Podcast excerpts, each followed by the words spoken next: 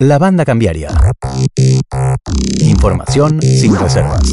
Álvaro, este año se entregaron la, 14 edición en realidad del Premio Anual de Investigación Económica Raúl Previch que realiza el Banco Central y el primer puesto en tesis de doctorado la obtuvo un economista graduado aquí en la Universidad Nacional de Rosario por un trabajo que se llama perdón, Desindustrialización y Exportaciones de Servicios como Motor Autónomo, el crecimiento en el siglo XXI. Estoy hablando de Lorenzo Cassini, economista, a quien presentamos y agradecemos por esta comunicación. Lorenzo, buenas tardes. Álvaro Torriglia y Sandra Sicarete saludamos desde Rosario. Hola, buenas tardes Álvaro y Sandra, muchas gracias por la invitación. Gracias, gracias por atendernos.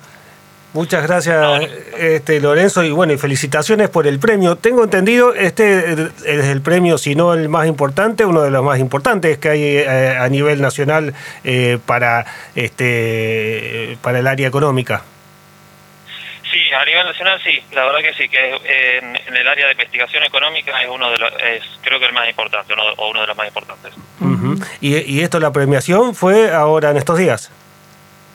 Eh, dieron a conocer los resultados, sí, esta semana. Eh, luego van a hacer un acto de, premiación a fin de noviembre, pero sí, los resultados los dieron a conocer el miércoles. Te pedimos, este, bueno, siempre dentro de la, de, para, no te vamos a repetir que debe ser un trabajo este, muy, muy, muy profundo, pero un poco cuál es este, la tesis, el trabajo que, que, que presentaste, los puntos principales, ¿no?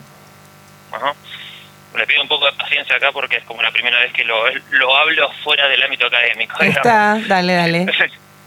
eh, un poco la, la, tesis se inscribe en la discusión sobre eh, la relación que hay entre especialización productiva, o sea, qué es lo que produce un país que exporta, y cómo condiciona eso a sus posibilidades de crecimiento. eh, o sea, para que se entienda, tradicionalmente había como un consenso en la literatura económica de que es la industrialización lo que conduce al desarrollo económico, o sea, desarrollar el sector industrial, eh, porque este sector tiene una serie de características, que bueno, tiene elevada productividad, eh, innova, puede exportar, eh, que ah, posibilita que el país crezca más rápido. Y de hecho hay como una correlación muy estrecha entre los países industriales y los países que son de altos ingresos, o sea, casi todos los países de altos ingresos son industrializados. Eh, pero por ahí en este siglo XXI, o sea, bueno, en primer lugar eso es un consenso, digamos, en la literatura económica, no quiere decir que sea un consenso, que todos estén de acuerdo, digo, en, en nuestro país hemos fluctuado entre un modelo más industrial y de y otro más basado en exportaciones agropecuarias. De commodities, claro. Sí. Eh, pero bueno, la, la versión, digamos, siglo XXI de esa discusión es no industria versus materias primas, podemos decir, sino industria versus servicios. Eh, ¿Por qué? Porque a partir del desarrollo de las eh, tecnologías de las telecomunicaciones eh, se hizo posible exportar algunos servicios que antes en el siglo XX no, no se podían exportar. Fundamentalmente estamos hablando de software o servicios informáticos y eh, algunos servicios también profesionales como ingeniería, contabilidad, arquitectura, diseño, que son servicios eh, que denominamos intensivos en conocimiento porque demandan de mano de obra muy calificada y que ahora se pueden exportar, entonces aparecen como una ventana de oportunidad, digamos, para países en desarrollo para que puedan exportar esos, esos servicios. Eh, y bueno, entonces un poco la recomendación que, surge desde algunos ámbitos académicos y sobre todo también de algunos organismos de crédito internacional, es decirle bueno a los países en desarrollo, ¿para qué seguís, digamos, gastándote en, dedicar esfuerzos a industrializarte, que tanto te costó y que encima ahora están las grandes potencias asiáticas con fuerte predominio industrial? Eh, en vez de seguir apostando a eso, apostar a estos eh, nuevos servicios y en el caso de Latinoamérica sería complementar la exportación de materias primas con exportaciones de estos servicios. Y un, poco la idea de la tesis es eh, discutir un poco si, qué, tan factible es esto, qué tan, qué tan cierta o, posible es esta nueva posibilidad de desarrollo, digamos. Mm. Y bueno, lo que busca probar la tesis es que en realidad eh, no es una, una forma alternativa de desarrollo, por decirlo, sino que eh, los países que hoy exportan servicios y, y son exitosos en eso son países que tuvieron un desarrollo industrial. Que tuvieron un desarrollo industrial porque en realidad estos servicios nacen como un poco hijos de la industria, digamos, porque nacen proveyendo a la industria. Entonces los países que son competitivos en exportar esos servicios son países que desarrollaron sus capacidades industriales y lo que busca proponer la tesis es que en realidad no es una forma alternativa de crecimiento, sino más bien eh, complementaria. Claro, justamente eso te iba a preguntar, ¿no? Pensaba, por ejemplo, en la región, en las ACTECH, ¿no? Eh, en, vinculados a los servicios que tienen que ver con la producción eh, agropecuaria y demás, o también aquellos servicios tecnológicos vinculados con las industrias, eh, a lo mejor la industria 4.0 y demás, digo, en, ese sentido eh, sería como una complementación, no, no, un, no un canal diferente. Exactamente, es como una complementación entre industria y servicios o entre agroindustria y servicios, podemos pensar. Porque incluso en los servicios al, agro eh, hay intervención también de bienes industriales, hay maquinarias, hay drones, entonces es como una complementación entre los tres sectores. Y un poco esa apunta la tesis, que en realidad necesitas como un eh, desarrollo parejo, digamos, de, los tres sectores y no es que los servicios son una ventana para salvarte y prescindir de la industria. Y, y, en el marco de, de, qué paradigmas se dan esta, estas discusiones, este, vos decías un poco que bueno, antes se discutía campo e industria, ahora es eh, industria o servicios. Eh, ¿Hay algún país, algún modelo que pueda mostrar que, dedicándose exclusivamente a, la provisión de servicios, por ejemplo, a las plataformas, este, eh, haya tenido algún desarrollo? Sí, el, el país que surge como ejemplo y que un poco es a partir de ahí que surge esta, esta propuesta es India que, India es, es, el ejemplo y prácticamente te diría como el único ejemplo de que haya llevado a una especialización tan profunda en servicios. Eh, pero así todo India, eh, no hay que perder de vista, que invierte también en sectores industriales de alta tecnología, en electrónica, y también es fuerte, por ejemplo, en productos químicos. O sea, no, también, tampoco hay solo, solo servicios, digamos. Nuestras redes sociales. Encontrarnos en Twitter, Instagram y Facebook. Escucha los podcasts de la banda cambiaria en nuestro canal de YouTube y Spotify. La banda cambiaria. Y para, para el trabajo, este, tuviste, eh, contarnos un poco, digamos, el, no sé si decir el backstage, pero es eh, incluyó eh, un poco relacionarte con las empresas de tecnología de acá, ver el entramado local acá de las empresas, además de todo el estudio que lleva, ¿no? Sí, eh, en realidad eso, ese, esas vinculaciones más con, o entrevistas, digamos, con empresas locales, con el sector local, lo había hecho como un poco previo a empezar a, la, la, tesis. fue fue como eso me sirvió más como para definir la pregunta, digamos, de investigación y el tema. Eh, luego, el desarrollo de la tesis eh, es más un análisis de comparación internacional. Entonces, lo hice con información estadística, eh, lo que llamamos econometría a los economistas, y sobre información de, bueno, de, muchos países, 60 países que había disponible en una base, y a partir de eso fui comparando cómo estos países desarrollaban los servicios a partir de, eh, de su industria. ¿Y eso, ese trabajo, digo, lo venís haciendo desde hace mucho tiempo? ¿Cómo, fue el, el, proceso de, para, para, el, para el trabajo?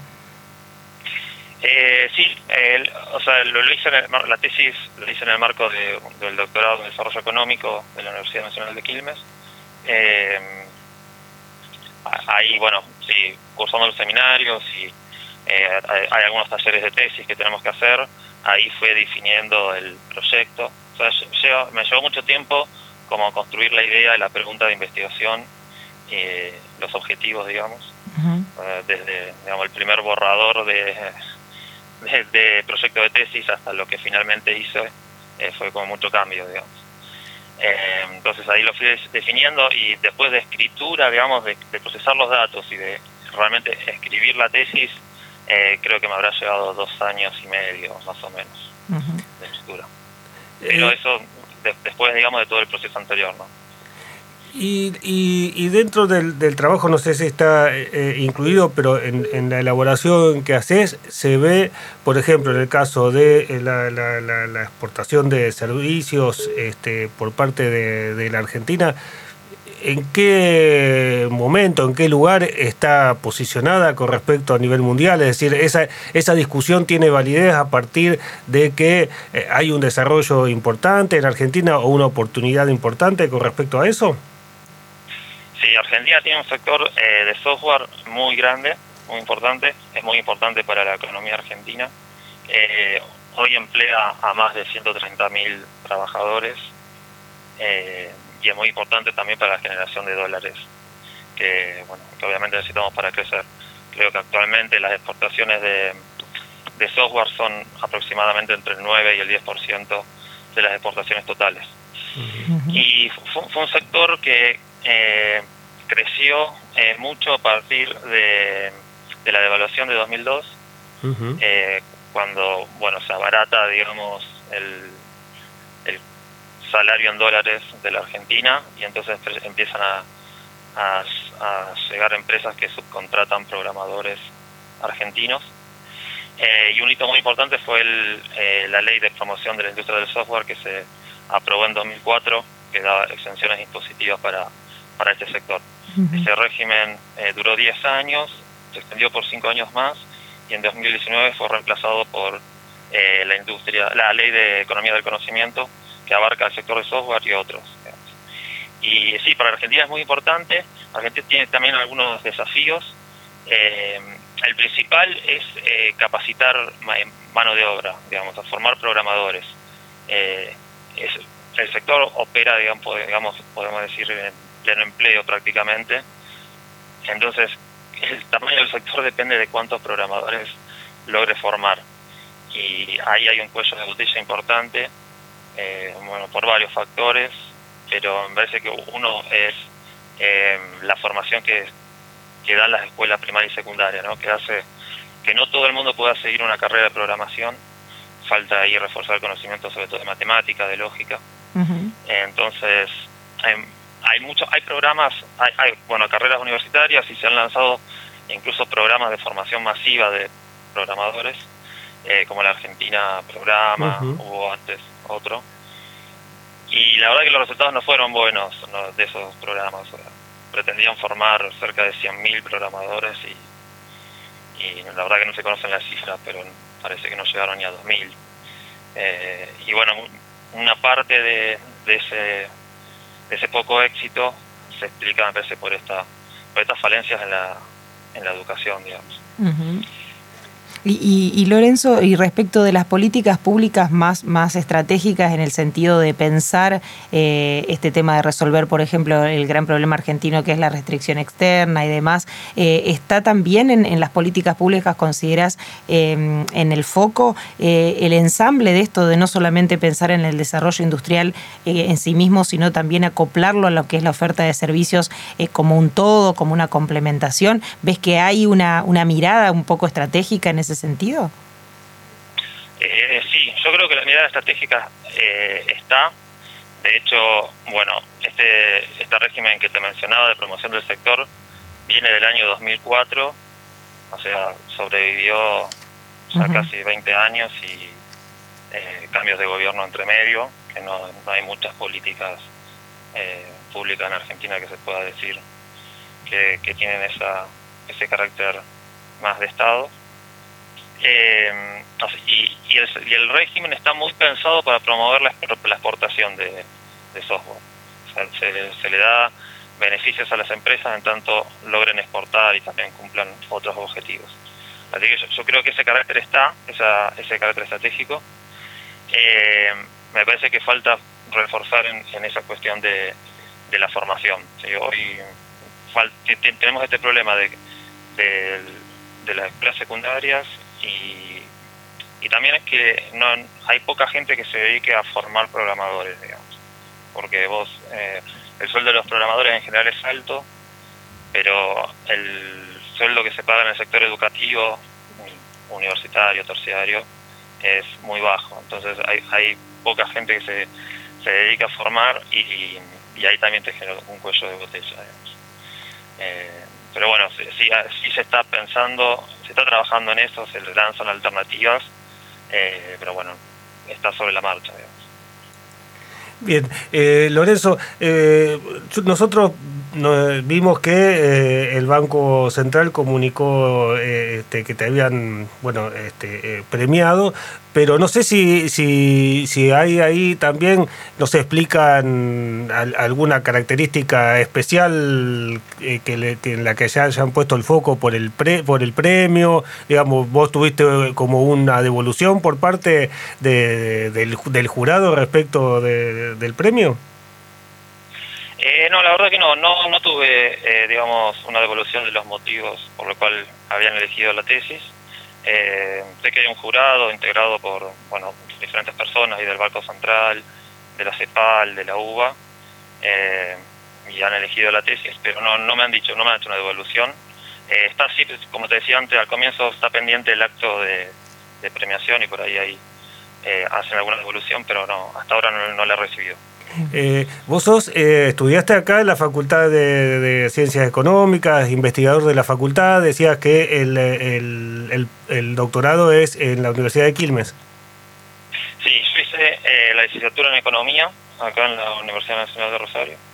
Me recibí en 2014 y me fui a Buenos Aires a hacer primero una maestría, una maestría en Desarrollo Económico en la Universidad Nacional de San Martín. ahí esa, esa maestría fue como una complementación muy buena, digamos, para lo que fue la formación de grado. Eh, y luego de concluir la maestría, apliqué a beca doctoral de CONICET, bueno, justamente una beca para, para hacer un doctorado, y, ahí hice el doctorado en la Universidad de, Quilmes. Una trayectoria en, bueno, en la universidad pública, eh, estamos hablando de, investigación, de de todo un trabajo académico, ¿no? Sí, sí, un poco el doctorado es eso, ¿no? Es eh, hacer una investigación justamente para aprender a investigar, ¿no? Y ahora eh, el postdoctorado es, bueno, continuar con, con, esas investigaciones y, y, otras también en el marco del CONICET y de, las universidades. Te felicitamos, por supuesto, por, la, por, por toda la formación y por todo el trabajo que, venís realizando y puntualmente por este, por este premio. Eh, gracias por, por atendernos, Lorenzo, y bueno, y de nuevo felicitaciones desde aquí, desde el equipo. ¿eh? muchas gracias, Sandra y Álvaro. Muchas gracias por la invitación. Y bueno, bueno, buenas tardes. Bueno, gracias. Hasta la próxima. Así pasaba Lorenzo Cassini, bueno, economista graduado aquí en la Universidad Nacional de Rosario. Primer puesto en tesis de doctorado la obtuvo en este premio anual que, que da el Banco Central que se llama Raúl Previch por desindustrialización y exportaciones de servicios como motor autónomo del crecimiento en el siglo XXI. Bueno, ha sido premiado, prontamente se lo van a entregar y eh, estuvo charlando aquí con nosotros. Quédese que sigue la banda cambiaria. La Banda Cambiaria. La Banda Cambiaria. Un informe semanal de economía local, nacional e internacional. La Banda Cambiaria.